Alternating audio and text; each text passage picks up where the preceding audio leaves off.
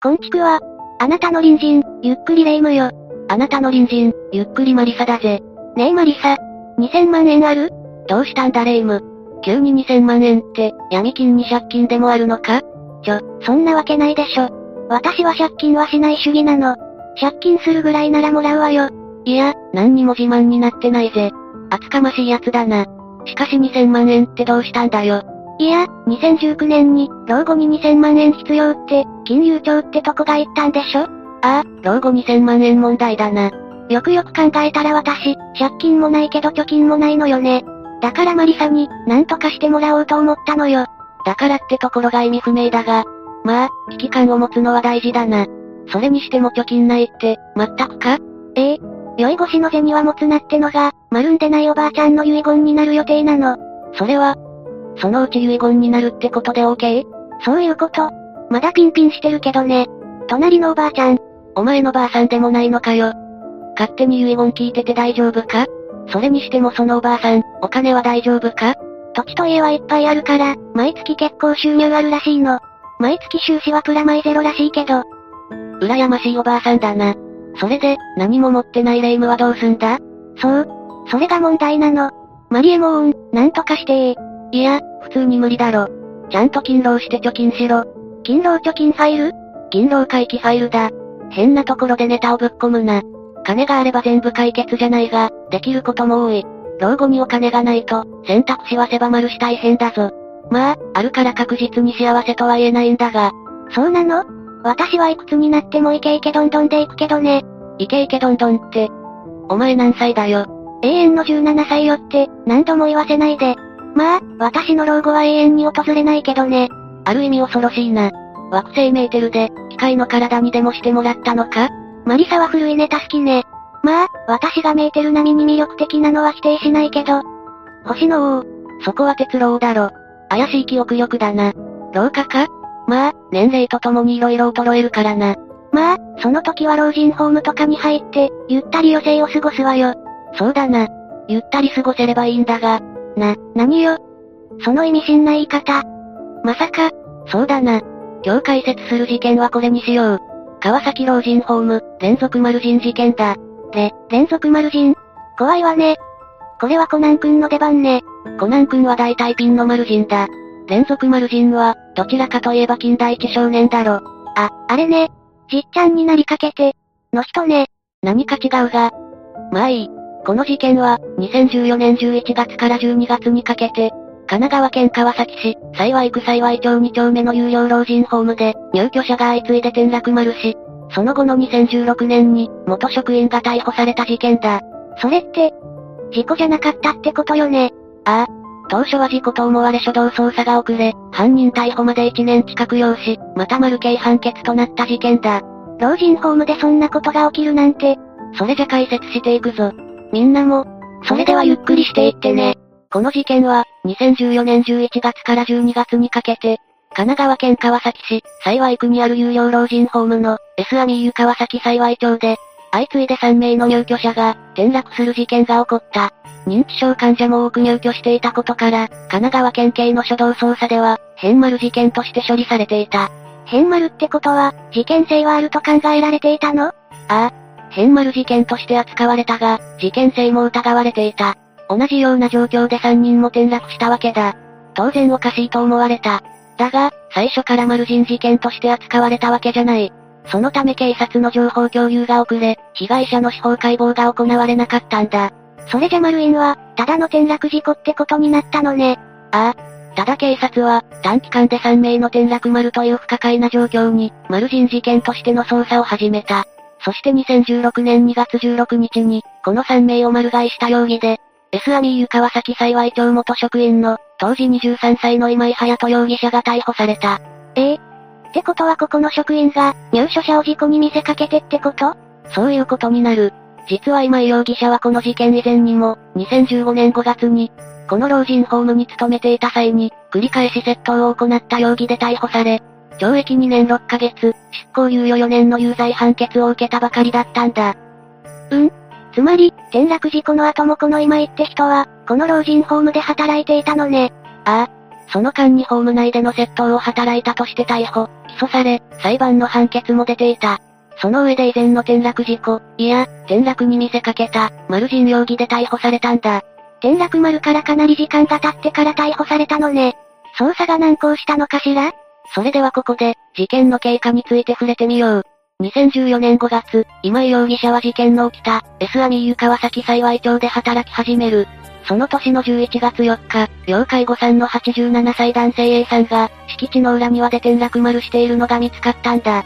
今言って人が働き始めて、半年ぐらいの時ね。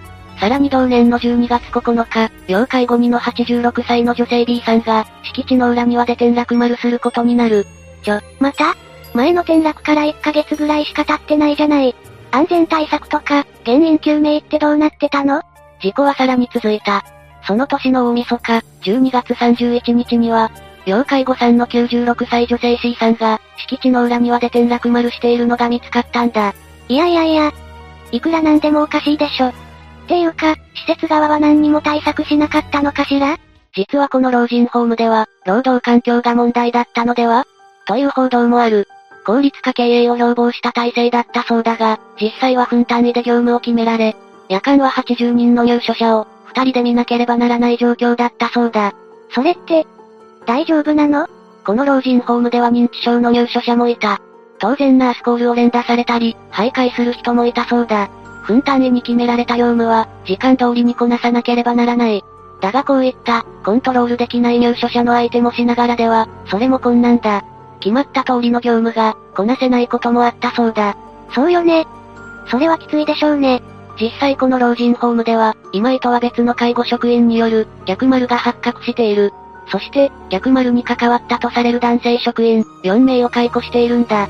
それじゃ、職場の環境も良くなかったのかしら少なくとも良好とは言えなかったようだ。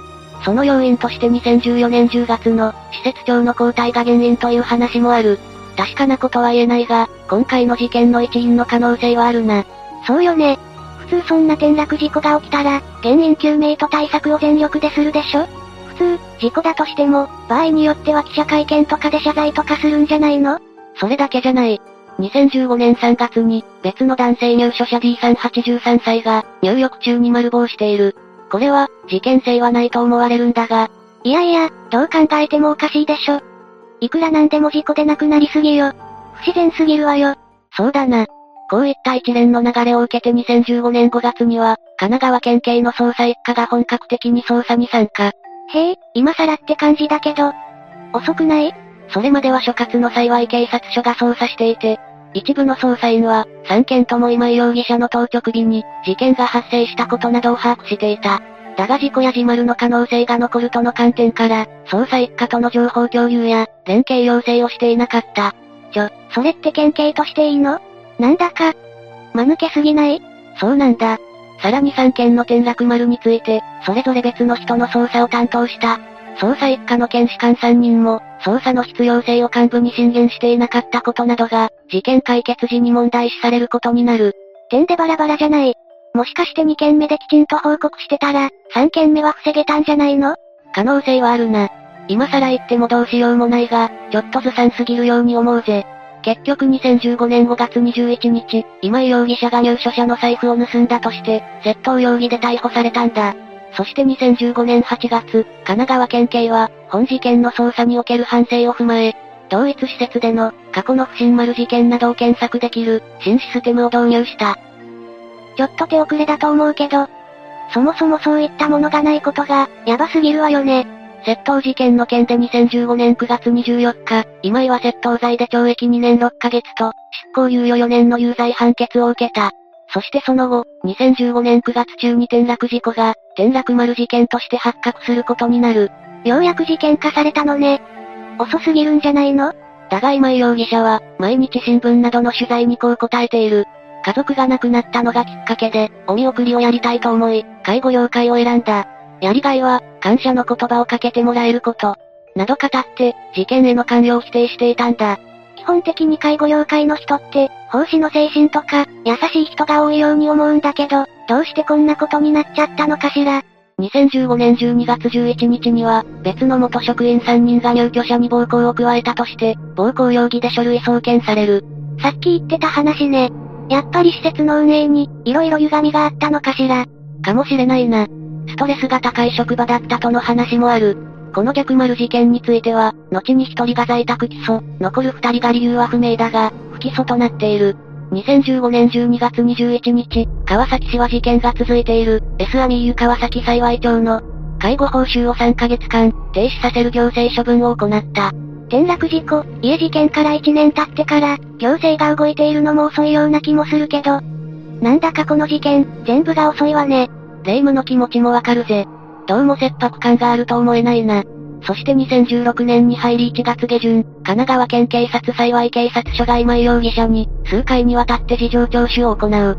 そして2月16日に、今井容疑者が丸人を認めたため、1人目の87歳男性を丸買いした容疑で逮捕。3月4日には今井容疑者が、2人目の86歳女性を丸買いした容疑で再逮捕する。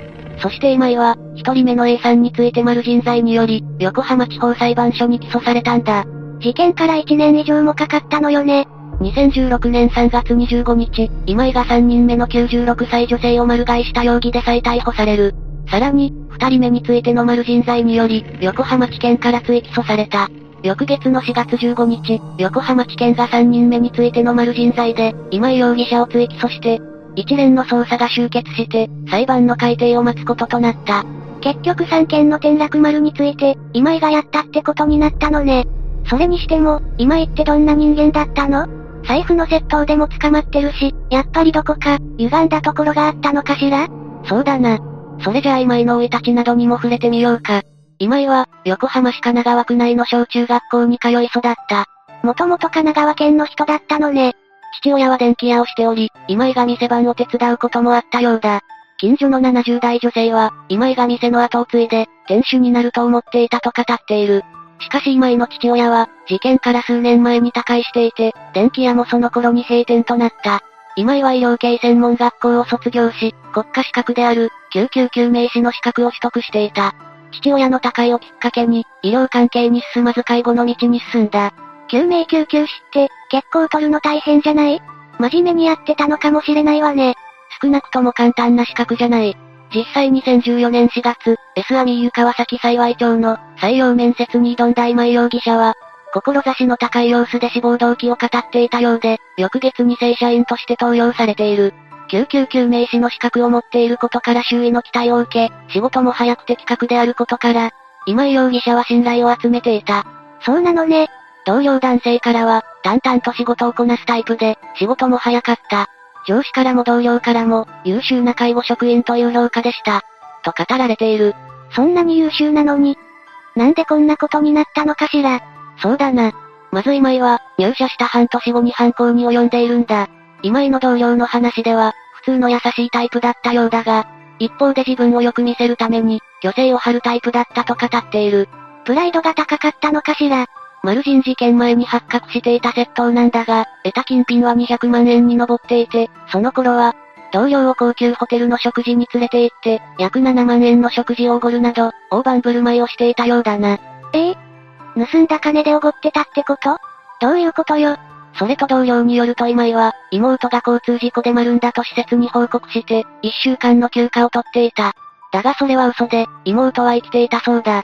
ちょ、そういう話、休暇取得で聞くけど、2ちゃんの話じゃないの ?2 チャンネルでよく聞く話だが、今は5チャンネルか？実際使う人、初めてかもな。事件が発覚した今は、ちょうどその時期から今井はおかしくなったのかなって、思っています。と同僚はコメントをしている。もう精神的に、限界が来ていたのかしら。実は今井容疑者は、逮捕前に母親や妹に、自供をしていたようだ。今井容疑者は母親に電話をし、これで自由に電話できるのも最後。本当はお母さんの顔を見て話したかった。と、話してきたため、母親が顔を見ない方が話しやすいこともある。と促したところ、今井容疑者は、自分が殺した。と話したそうだ。そんな告白を聞かされるなんて、お母さんも相当ショックだったでしょうね。そうだな。さらに、どうやら妹にも事件を起こしたことを話していたようで、家族仲は悪くなかったようだ。でも、その妹を交通事故で亡くしたと話して、休暇を取っていたのは謎よね。確かにな。報道には、今井には虚言癖があるんじゃないか、と指摘しているものもある。そして事件の動機について今井は、介護の仕事にストレスが溜まっていたことを明かし、様々な感情があったと述べ、最初に丸買いした男性については、手がかかる人だったと述べている。だが一方で、申し訳なかった。と謝罪の意も示しているんだ。なんか、ちょっと言ってることとやってることがバラバラよね。精神的に、ちょっとおかしくなっていたのかしら。そうだな。神奈川県警察は、介護のストレスから犯行に及んだと見ている。また同僚の証言によると、3人目の犠牲者が出る直前に、今井が発見して病院に搬送し、その後に亡くなった方がいたとのことだ。今井容疑者が丸買いしたという、完全な証拠がなかったため立証されなかったが、亡くなった方の遺族は、今井の犯行だと疑っているそうだ。確かにこの件も怪しいものだな。完全な証拠があればよかったんだが、もうすべてが怪しく思えるわね。それじゃあここからは、裁判の方に触れてみよう。今井は3名の丸買いを認めて逮捕されたが、公判前整理手続きになると一転して、記憶にない。と言い始め、その後は、記憶はあるがやっていない。と供述が2点3点することになる。ええどういうこと？一度は認めてたのに？今井の弁護人は警察の自白強要の圧力から、今井が嘘をついたと弁護したため、裁判での争点は、逮捕前の丸人を認める供述の信用性となる見通しとなった。検察側は冒頭陳述で、3件の事件当時に当直勤務していたのは、今井のみであることが、犯人である有力な状況証拠であるとして提示した。すべてに共通していたのは、今井だけだったのね。さらに取り調べの際に行っていた、取り調べ内容の録音と撮影したデータを法廷で公開して、信憑性の高い証拠としたんだ。物証自体は残っていないわけだし、状況証拠と自白だけだけど、ちょっとここまであると、今井は厳しいわね。しかし今井は事件が起きた当時に、当直をしていた記憶はあるものの、何もやっていないと犯行を否認しており、弁護人は健忘症の症状のため記憶がないと、無罪を主張したんだ。ちょ、それは無理があるんじゃないの？さすがに健忘症とかだと仕事にも影響あるだろうし、周りも気づくでしょ。結局、初公判以降計23回の審理を行い、医師や施設関係者らの証人尋問など、証拠調べを行ったんだ。そして2018年3月1日、横浜地裁で論告休刑公判が開かれ、検察は今井に対して丸刑を求刑した。その後最終弁論で今井の弁護人は、今井が被害者らを転落させたという客観的な証拠はなく、事故や自丸の可能性がないとは言えない。さらに捜査段階における今井の自白は、警察官の誘導、圧力によって、追い詰められた状況でしたものだと述べ、改めて無罪を主張したんだ。当の本人の今井は、どう言っていたの？最終意見陳述で今井は、取り調べから解放されたくて虚偽の自白をしたが、法廷では真実しか話していない。自分は何もやっていない。と無実を訴えていた。そしてこれで裁判は決心したんだ。裁判所はどう判断するのかしら2018年3月22日、判決公判が開かれた。横浜地裁は検察側の求刑通り、今井に丸刑判決を言い渡した。極刑の判決だったのね。ああ。横浜地裁は判決理由で、被告人の自白は、捜査員から強要された可能性は低く、信用性は相当高い。と事実認定した上で、量刑理由については、上場の余地は認められず、公正の可能性も期待できない。と指摘したんだ。この判決を受けて今井と弁護人は、判決を不服として、同日付で東京高等裁判所に控訴した。まあそうなるわよね。でも無罪を主張したことで、余計に極刑になったんじゃないの？反省してたり、精神的に追い詰められた末の犯行なら、上場借用もあったかもしれないわね。そうだな。だが2019年8月30日の公判で、東京高等裁判所で控訴審の初公判が開かれると、今井の弁護人は第一審と同じく、無罪を主張した一方、検察側は控訴棄却を求めた。2021年8月30日の公判で、被告人質問が行われ、今井は改めて無実を訴えた上で、取り調べで丸買いを自供した理由について、認めないと取り調べが終わらないと思った。認めれば警察がマスコミの取材から、家族を守ってくれると思った。などと述べた。なんかちょっと違和感があるんだけど、同年11月26日東京地裁で、弁護人と検察官による最終弁論が行われ、弁護人が改めて無罪を主張し、控訴審は決心した。そして2022年3月9日、控訴審判決公判が開かれ、東京高裁は今井の自白の信用性を認めて、一審の判決を支持し、弁護側の控訴を棄却する判決を言い渡したんだ。弁護側は控訴審判決を不服として、同月18日付で上告したが、2023年5月11日付で今井自身が、最高裁への上告を取り下げたため、同日付で今井の丸刑が確定したんだ。ええあれだけ無罪って言ってたのに自分で取り下げたの？なんでかしら？そのあたりは色々と報道されているが、本心は本人にしかわからないな。川崎市は事件を受けて、老人ホームの管理監督を担当する部署の人員を、2016年4月から4人増やすなどして、施設への監査や指導の体制を、強化していく考えを示している。うーん。正直、対応が遅いような気もするけど。これって、介護職全体における問題もあるのかしら？確かに介護職の仕事については、負担が大きい、給与面での待遇の悪さなど報道されていることもある。そういったことも、今後の問題として考える必要はあると思えるな。また、ヘルスケアシリアルキラーということも言えるかもしれない。何それ？ヘルスケアシリアルキラーとは、医療の現場において、看護師や医師などでありながら、患者たちを恋に丸称するシリアルキラーの一種だ。近年、顕著になっている現象であるにもかかわらず、理解が進んでいない分野とされている。シリアルキラーって、連続丸人犯ってことでしょ？どういうこと？ヘルスケアシリアルキラーの3人に1人は、複合的な理由からマルジンを行っていて、動機は複雑かつ多様であるとされている。ただ大まかに、3つのパターンに分けることもできる。1つ目は、自費マルジン者タイプだ。患者は苦しんでいる、手遅れだ。と決めつけてかかるパターンだな。大抵は妄想的で単なる言い訳なんだが、それってブラックジャックの、ドクターキリコみたいなタイプ？そうだな。安楽丸を非合法に、秘密裏に行うタイプだ。次に、サディスティックタイプ。看護や医療を提供する立場を利用し、無力な患者に対して自らの力を見せつけ、支配欲を満たすパターンだ。うわぁ。これは最悪ね。逆丸とかそういうやつよね。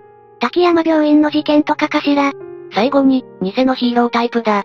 何らかの方法で患者の命を危険にさらし、次に救命するパターン。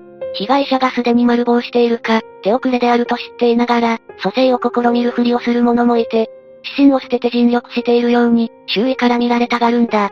これ、代理ミュンヒハウゼン症候群に近い感じかしら。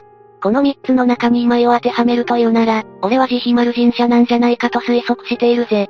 一人目に丸買いした男性について、手がかかる人だったと述べているあたり、手がかかるから殺した方がいいと考えたのと、介護の仕事にストレスが溜まって、入り組んだ動機になっていたのかもしれないな。どうなのかしらね。どちらにしろ人を落下させるなんて、普通の神経じゃないわよね。また、ヘルスケアシリアルキラーの犯人像の共通点として、多くが、注目を集めたがりで、しばしば勤め先の病院を変え、規律違反などの問題を起こしがちであり、丸について話したがり、誰かが亡くなると奇妙な振る舞いをする。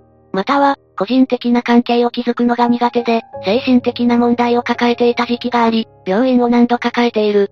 また見つかるのを恐れてか、人気の少ない夜勤のシフトを選ぶ。といった特徴も見られるそうだ。そうなのね。それって今にも、当てはまる点があるかもしれないわね。まあ、実際はどうかはわからないがな。まだ研究が進んでいない分野らしいからな。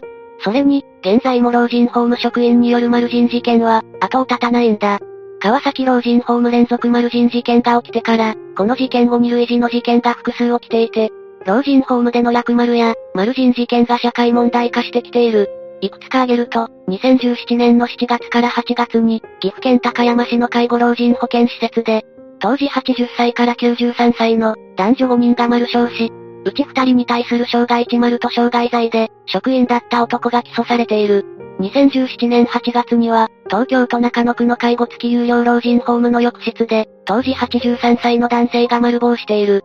浴槽に沈めて丸買いしたとして、職員だった男が丸人罪で起訴されている。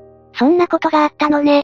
さらに2018年8月には、熊本市のグループホームで、当時88歳の女性が丸棒している。首を絞めて丸買いした丸人罪などで、職員だった男が起訴されているんだ。そんな年になってまさか殺されるなんて、恐ろしすぎるわね。しかも力も弱ってて抵抗できないでしょ。高齢化社会が加速し続ける現代では、今後も老人ホームでこういった事件は、増えていく一方だと思われるな。介護職も人手不足の一方だし、国が本腰を入れて、対策をすべきなんじゃないかと俺は思うぜ。そうよね。こんなんじゃ老後が怖くて、年取れないわよ。まったくだな。これじゃあ、老後も安心して過ごせるような環境じゃない国となっていってしまうからな。まあ、私の場合は、マリエモンが何とかしてくれるんでしょ？無次元ポケットとかで。レイムお前。次元って何かわかってるのか？私が知ってるのは、ドラえもんの4次元ポケットと、ルパン三世に出てくる次元ぐらいね。そうか。幸せだな。そうありがとう。視聴者のみんなの隣にも、よくわからない言葉を操る、怪しい隣人が住んでいるかもしれない。私たちみたいないい隣人だけじゃないわ。もし、こんな怪しい人知ってるって人いたら、ぜひ教えてね。じゃあ、次回までのお別れだ。それまで皆が、無事に過ごしていることを祈ってるぜ。それじゃ、次回も私たちの隣人として、ゆっくりしていってね。